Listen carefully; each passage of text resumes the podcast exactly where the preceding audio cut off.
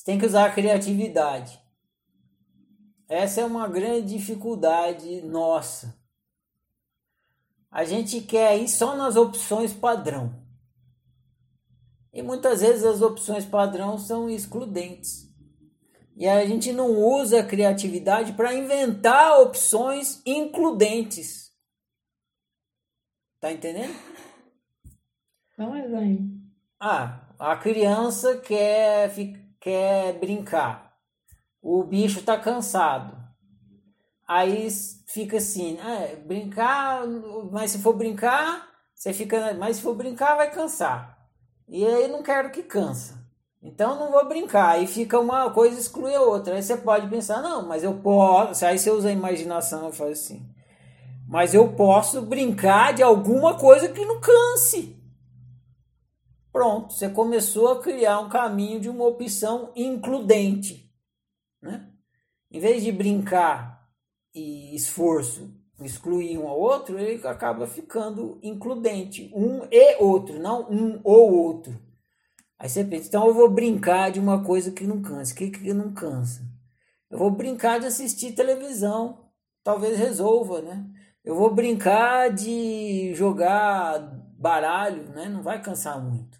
Você pensa numa coisa que não seja excludente. A dificuldade é essa.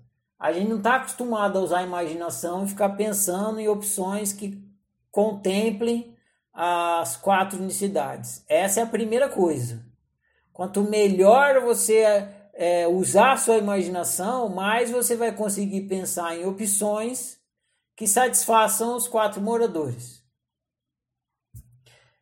Outra coisa é que no diálogo entre um morador e outro, você pode propor questões de tempo. Às vezes, é, um pode aguardar um pouco enquanto o outro vai satisfazer a necessidade dele ou daquele desejo e depois o outro. Então, você fala assim: não, agora eu vou brincar 10 minutos de brincar, 20 minutos brincando, depois que acabar, eu vou estudar, que nem a mãe quer. Aí a mãe fica satisfeita e a criança também. Ela brinca os 10 minutos, aí ela para um pouco de brincar e vai estudar. Aí faz na reunião lá dentro da cabeça. E aí, mãe, tudo bem? Beleza. E aí, criança, tudo bem? Brinca um pouquinho, depois estuda? Beleza. Então, entendeu? É igual todo relacionamento. Há necessidade de concessões. Né? Eu vou ceder aqui um pouquinho, você cede um pouco ali e a casa toda fica bem, porque é para o bem-estar da casa inteira. Então cada um faz uma pequena concessão e aí vai se satisfazendo todos. Então, duas coisas: imaginação, outra coisa, brincar com a questão das concessões para todo mundo se agradar no seu devido tempo e tudo mais a maestria só acelera o processo, mas vocês já fazem de certa forma. Por exemplo, você entra, você entra numa loja, aí você vê um sapato, ai que lindo esse sapato. Você quer brincar de casinha, às vezes é a criança, né? Quer brincar de casinha. Quem tá querendo, por exemplo, quem tá querendo comprar esse sapato? É, só que quem vai pagar não é a criança, né? Ela quer não o é sapato, é aí rapidamente você conversa na cabeça. Não, é lindo, mas eu não tenho dinheiro.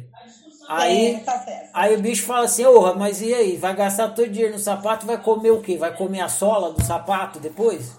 Aí tá, tem que ouvir, tá entendeu? Você vai ouvindo isso. São quatro dimensões, quatro aspectos da sua experiência. Você tem que lidar com a uhum. fisicalidade, lidar com o seu prazer, com li, lidar com o que é importante e o que não é, e lidar com o que é verdadeiro e falso.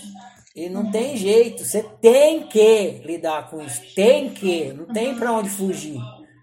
Não lidar com isso também é uma forma de lidar com isso, só que é uma forma horrível que não vai te fazer viver bem. Vocês já estão fazendo isso desde que vocês nasceram, só que vocês não sabiam, só isso. A partir de agora vocês vão ter mais lucidez disso que vocês estão fazendo desde que nasceram e poder fazer melhor. Não adianta você falar, ah, vou esquecer tudo que o Ferrari falou e não existe mais casa da razão humana. Como? Se ela não fui eu que inventei a casa da razão humana, só dei uma imagem para coisa.